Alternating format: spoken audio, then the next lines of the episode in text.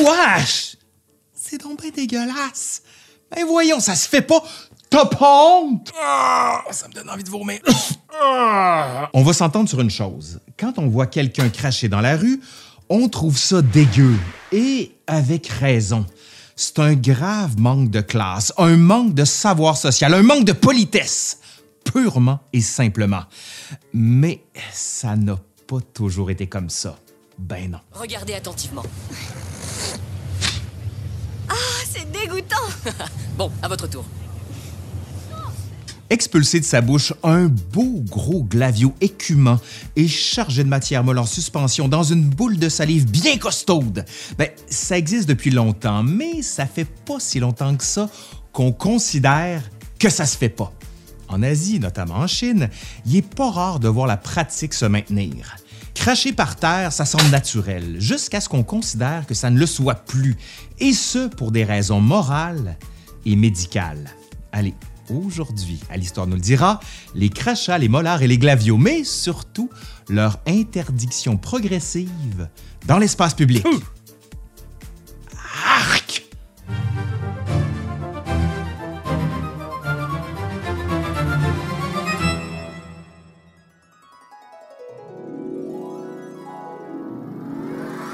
Le crachat fait partie de la courte liste des déchets humains que l'on expulse et qui sont regardés souvent avec dégoût.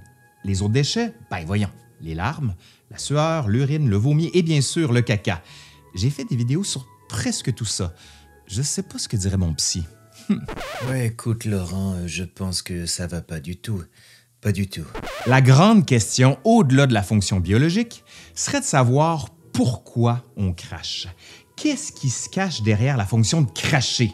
L'émotion qui est véhiculée dans le crachat est souvent très intense, qu'il s'agisse de la haine, de la rébellion, mais aussi, on a tendance à l'oublier, à la joie, à l'amour et même, vous en doutez sûrement, à l'érotisme. L'érotisme. Vous voyez pas? Attendez, je vais vous expliquer. C'est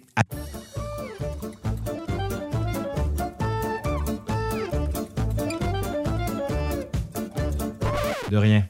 Vous me remercierez plus tard. Bon, avant de faire l'histoire du crachat, il faut se rendre compte un peu du volume de crachat que produit un être humain. Selon les estimations de Martin Monestier, qui a d'ailleurs écrit un livre sur le sujet, que je vous invite à lire bien sûr, ce serait entre 13 000 et 15 000 tonnes de crachat que l'être humain cracherait à chaque jour. Ça, ça fait un méchant gros tas de glavio. Wesh. Mais rassurons-nous, ou pas, car l'être humain n'est pas le seul à cracher. Plusieurs animaux réalisent la même opération, comme les poissons, les insectes, ainsi que quelques mammifères, comme le lama. Vous en parlerez au capitaine Haddock d'ailleurs. Tu n'as pas peur du bon vieux capitaine Haddock? Guili, guili, guili, guili, en mille millions de mille sabords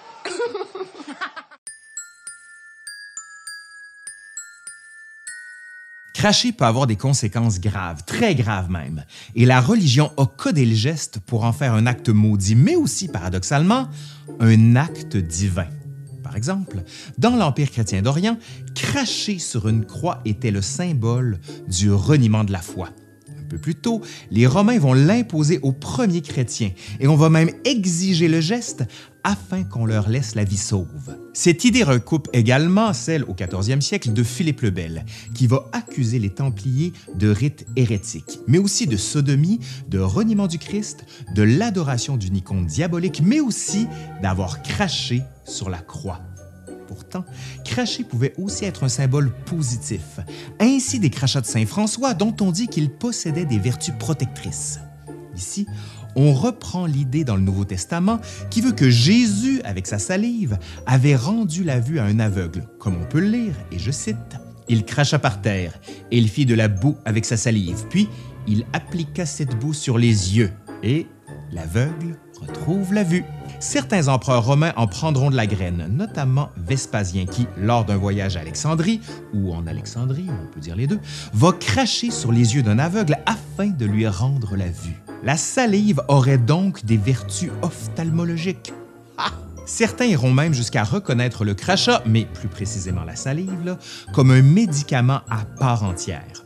Ainsi de Froman, dans son Tractatus de Fascinatione en 1675, dans lequel il affirme que le crachat peut soigner les vues basses. Bien sûr, Froman s'appuie ici sur une preuve incontestable, soit la guérison de l'aveugle par Jésus. Disons que côté méthode, on repassera. Cependant, le 17e siècle voit également des médecins plus sérieux étudier les crachats, comme Thomas Sydenham ou encore, au siècle suivant, François Boissier de Sauvage. Mais la salive peut également tuer.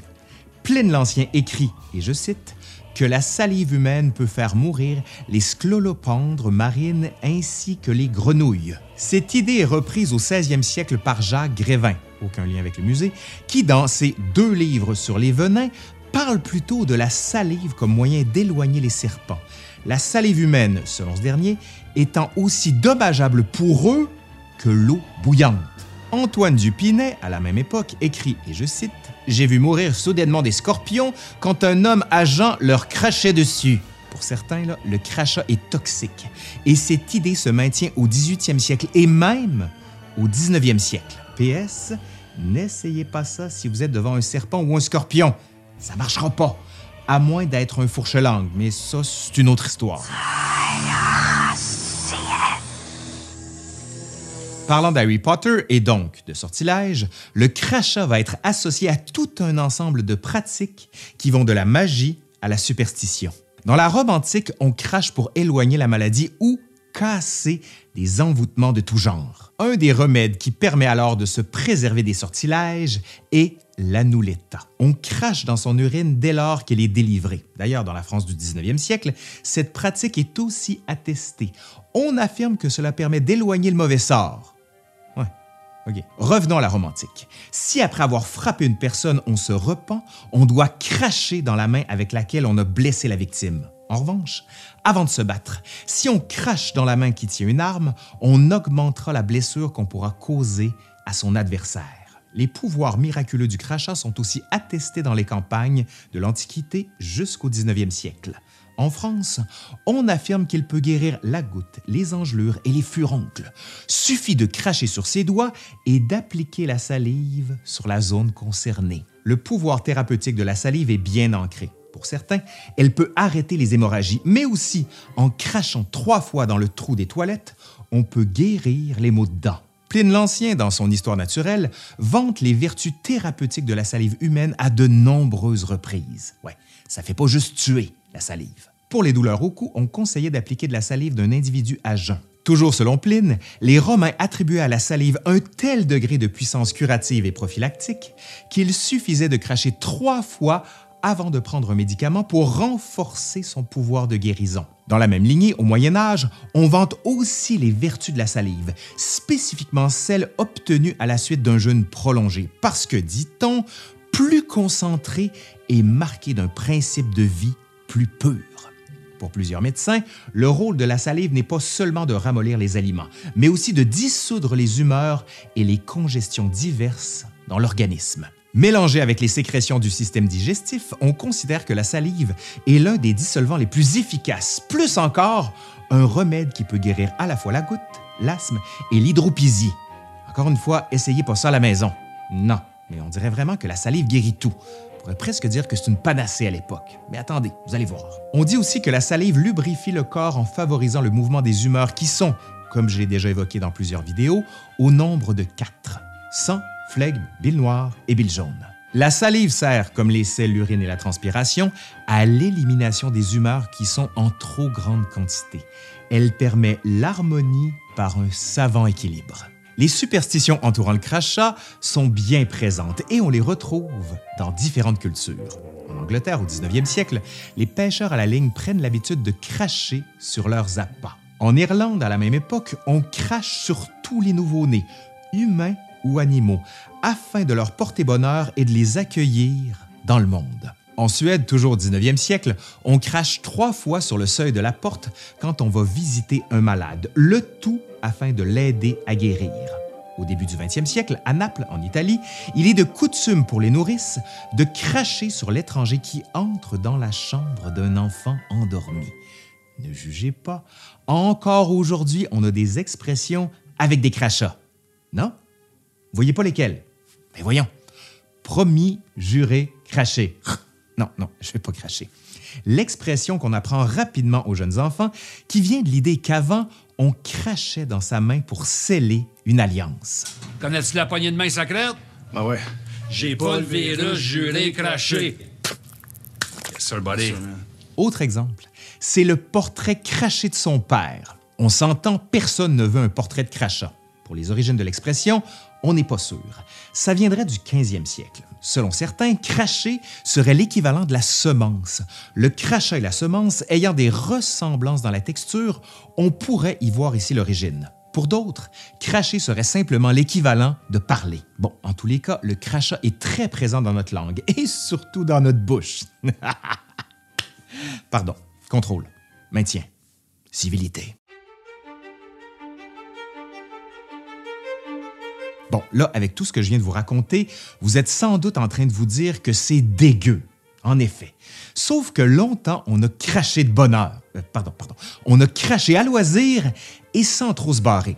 Le monde était un grand crachoir pour tout le monde, jusqu'à ce qu'on considère que ça se fait pas, que c'est dégueu, que c'est incivil et impoli. Mais depuis quand? Depuis quand c'est impoli? Ben, en gros, depuis la grande popularité des traités de civilité qui commencent à s'implanter en Europe au 16e siècle et qui connaissent leurs heures de gloire entre le 17e et le 19e siècle. Vous irez voir, j'ai fait une vidéo complète sur le sujet. Cela étant, quand est-ce qu'on s'est dit que c'est dégueu, que ça se fait pas? Dans le fameux texte d'Erasme de la civilité puérile en 1530, on peut lire et je cite, Détourne-toi pour cracher, de peur d'arroser et de salir quelqu'un. Si quelque crachat épais tombe à terre, pose le pied dessus.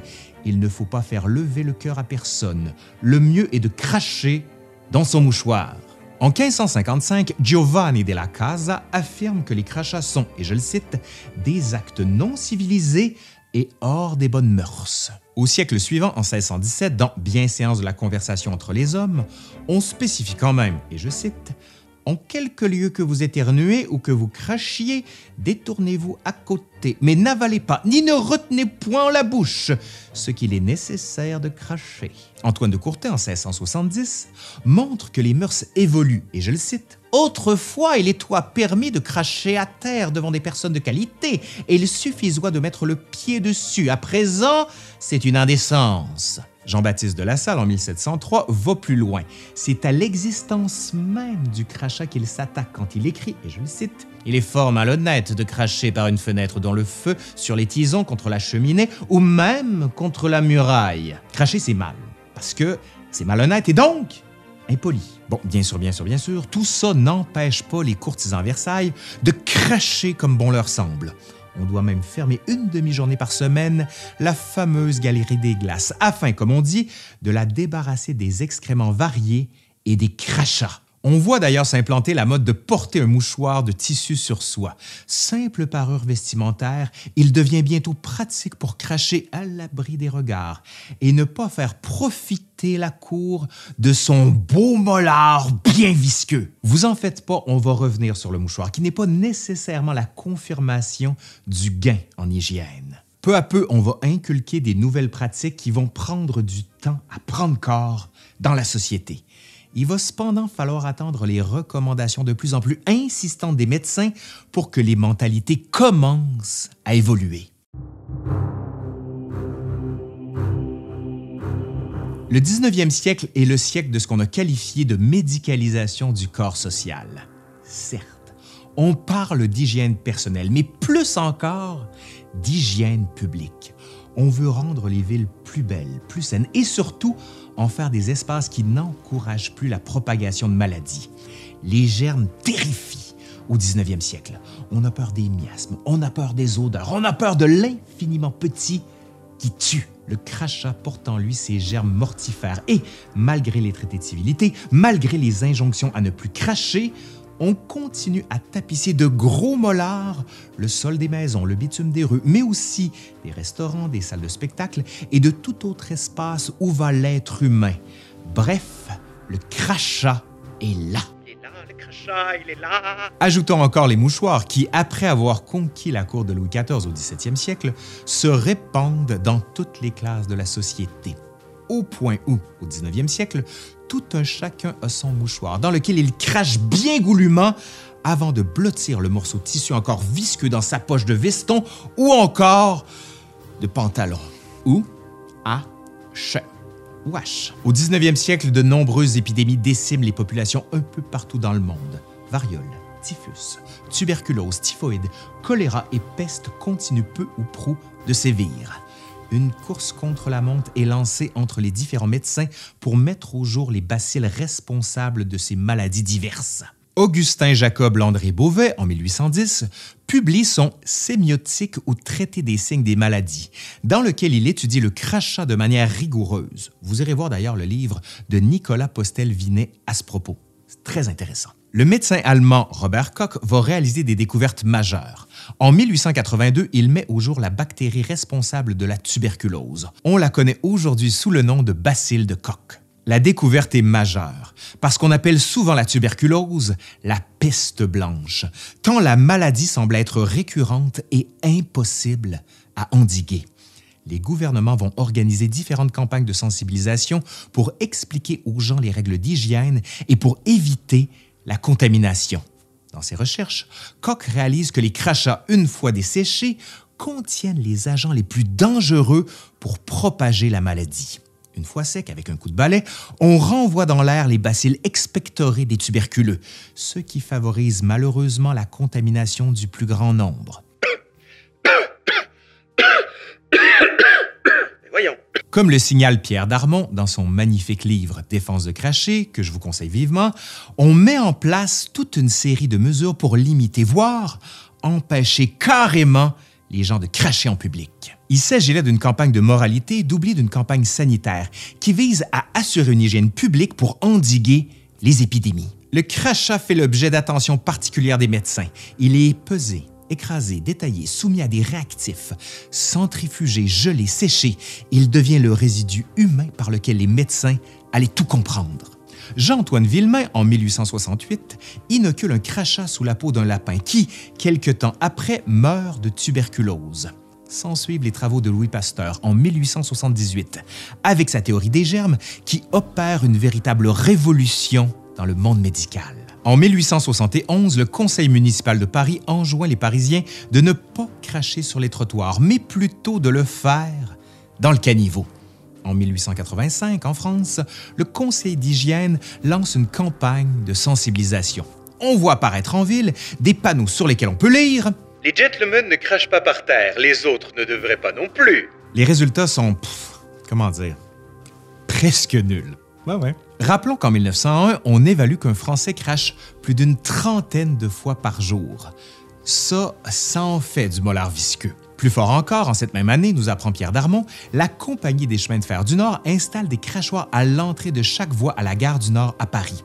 On réalise une enquête pour arriver à la conclusion qu'en l'espace de 14 heures, soit de 8 heures du matin à 22 heures, 3010 personnes ont craché 103 320 fois, soit 34 fois par jour, donc deux fois par heure. Le médecin allemand Albert Frankel va calculer qu'un tuberculeux peut émettre jusqu'à 7 milliards 200 000 bacilles avec ses crachats. Les médecins ont tout fait de déplorer la chose. Dans la revue d'hygiène en 1903, on peut lire, et je cite, les spores desséchés des rues adhèrent aux semelles des souliers, saupoudrent les vêtements de diverses façons, se retrouvent dans les fissures, les tapis, les litres et les tentures, où elles gardent très longtemps leur dangerosité. L'ennemi à abattre est invisible une fois les crachats desséchés.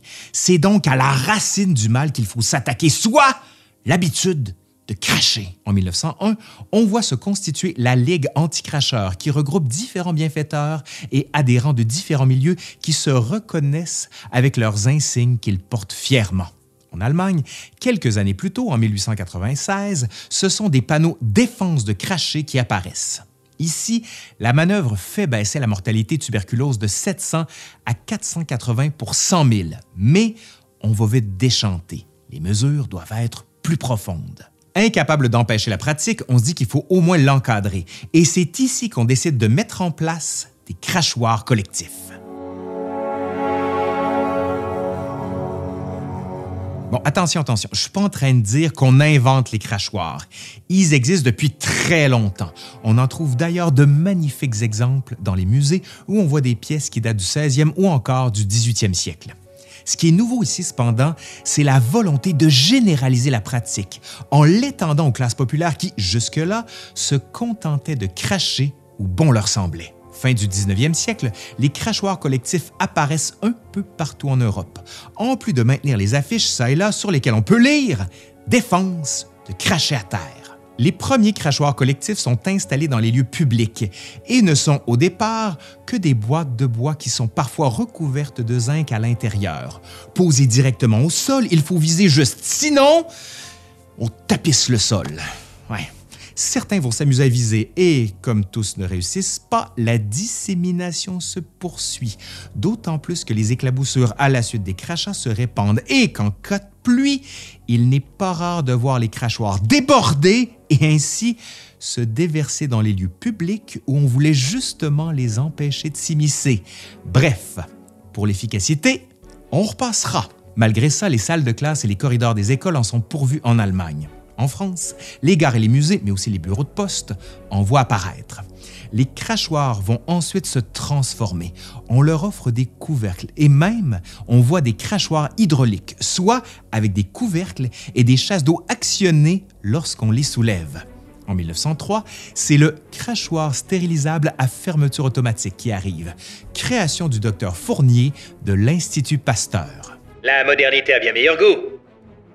En 1904, dans le journal satirique Le Rire, journal humoristique, on se propose pour aider les cracheurs à bien viser de leur offrir des leçons pour cracher, en spécifiant, et je cite, Les Américains viennent d'inventer le professeur de salivation, qui donne des cours pour cracher proprement au restaurant, en tramway, etc., etc. Ce sont six leçons, en partie parodiques et en partie sérieuses, qui vont apprendre à cracher de loin, en passant par le tir sur silhouette fixe, le tir sur cible mobile, le tir à longue portée, le développement de la puissance du jet et cracher pour esquisser un portrait sur mur. Rien de moins. En tous les cas, on réalise qu'il faut surélever les crachoirs collectifs pour avoir un peu plus d'hygiène.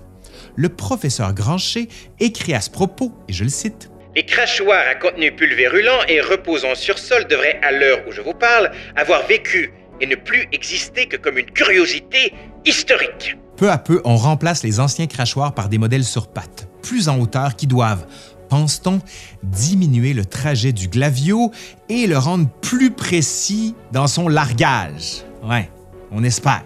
Les crachats ne sont pas tous destinés à atterrir au sol ou dans un crachoir. Ben non, souvenez-vous, il y a les mouchoirs. On le dit, les mouchoirs deviennent de plus en plus populaires à partir du 17e siècle. On les garde plusieurs semaines, à suite desquelles on le fait bouillir pour le laver un bon coup, et on recommence à se moucher, à cracher, à s'éponger le front ou encore à enlever une tache sur un vêtement en l'humectant avec un peu de salive. Wesh!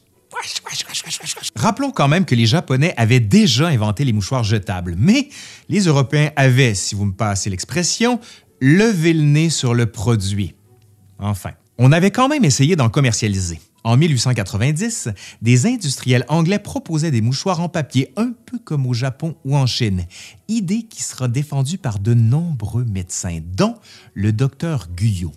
Ce dernier avait pensé offrir gratuitement des mouchoirs en papier de différentes couleurs, rouge, jaune ou vert, en fonction des différentes infections dont ils étaient atteints.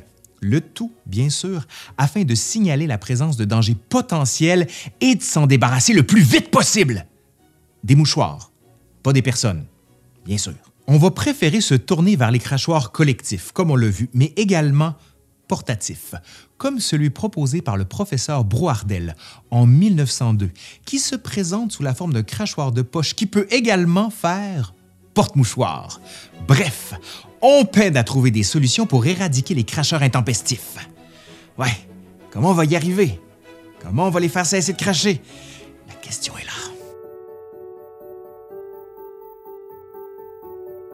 À terme, on le sait, là, les crachats vont cesser.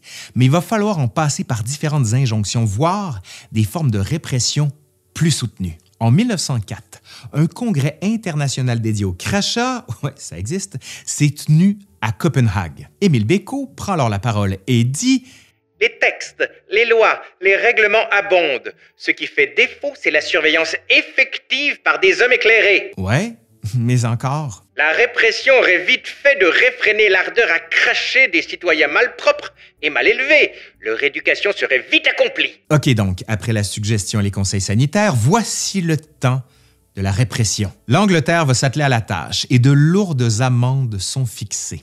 Par exemple, à Liverpool, celui ou celle qui crache dans un tramway doit payer 40 shillings. En Autriche, cracher dans un wagon vous coûtera entre 2 et 200 couronnes.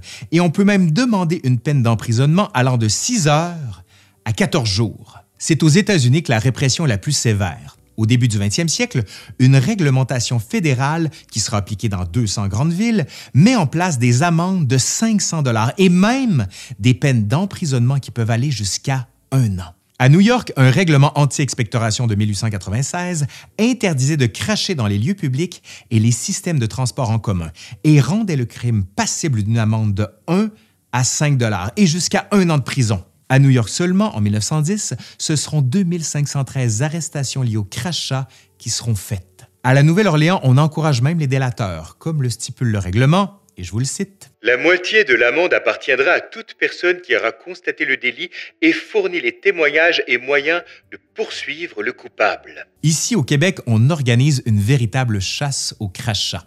En 1908, le gouvernement de la province défend de cracher dans les édifices, les véhicules publics ainsi que sur les trottoirs. Pendant la grippe espagnole à Montréal, le fait de cracher dans la rue est passible d'une amende de 15 dollars, soit plus d'une semaine de salaire. Toutes les municipalités américaines et canadiennes ne suivent cependant pas ce modèle. Ben non.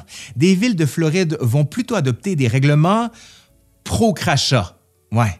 Je sais pas pourquoi, mais je suis pas surpris de la Floride. En tout cas, l'entre-deux-guerres voit les campagnes anti-crachat se maintenir. Tracts, affiches ou encore conférences en tout genre sont offerts à tout un chacun. En gros, il faut avoir peur du crachat. Il porte en lui le mal et peut tuer. L'écrivain Anatole Soulier fera campagne en lançant, et je le cite, Cracher par terre, c'est en réalité cracher dans la bouche du voisin. Pendant la grippe espagnole, la peur de la contamination encourage les autorités à offrir des campagnes de plus en plus agressives contre les crachats. Ceux et celles qui osent cracher sont alors soumis à l'opprobre public et on les regarde avec suspicion quand ce n'est pas avec mépris. Le Bureau de la santé au Québec en octobre 1910 dit clairement, je cite, Évitez rigoureusement de cracher ou d'éternuer sur les planchers ou d'autres endroits exposés à l'air ou sur d'autres personnes. Rappelons quand même qu'avec la grippe espagnole, c'est entre 20 et 50 millions de personnes, et certains avancent 100 millions de personnes qui succombent à l'infection, soit trois fois plus de victimes que lors de la Première Guerre mondiale. On sort de la grippe espagnole avec un rapport différent à son corps et à la peur des germes qui tuent. Au cours des années 1920-1930, les mentalités changent peu à peu. Cela étant, après la Seconde Guerre mondiale, le crachat a encore la cote, mais il perd de la vitesse. Les campagnes anti-crachat, la répression et l'après-grippe espagnole ont laissé un goût amer et surtout ça a laissé des traces. Tout ça permet aux mentalités d'évoluer. Ce qu'on a tâché de fixer dès le 16e siècle, soit voulant que cracher soit impoli, s'incarne définitivement dans la société. On remarque d'ailleurs que les différentes plaques dans les lieux publics interdisant de cracher disparaissent peu à peu dans les années 60, comme si cela allait de soi et qu'il était plus nécessaire de signifier la chose pour que les gens comprennent. Ce comportement dangereux existe de moins en moins. Nous vivons aujourd'hui dans un monde où le crachat est considéré comme vulgaire et grossier. On ne parlait pas vraiment de danger pour la santé jusqu'à ce qu'arrive la COVID-19, où on a senti le besoin de nouveau de rappeler l'importance de ne pas cracher. Cela étant, cette pratique est loin d'être aussi importante qu'à l'époque de la grippe espagnole. En tous les cas, on constate que le crachat et son éradication de l'espace public et privé en Occident a pu être réalisé par un ensemble de processus qui s'est étalé sur de nombreuses années. La civilité, la médecine, la justice et la moralité font partie des éléments qui ont transformé les mentalités. Cela étant, ça ne veut pas dire que le crachat ne reviendra jamais. Allez, c'est fini pour aujourd'hui. J'espère que ça vous a plu. Si c'est le cas, ben vous savez quoi faire. Un pouce par en l'air, vous partagez, vous commentez et vous pouvez aller voir le Patreon. Je suis Laurent Turcot de L'Histoire nous le dira et je vous dis à la prochaine. Bye!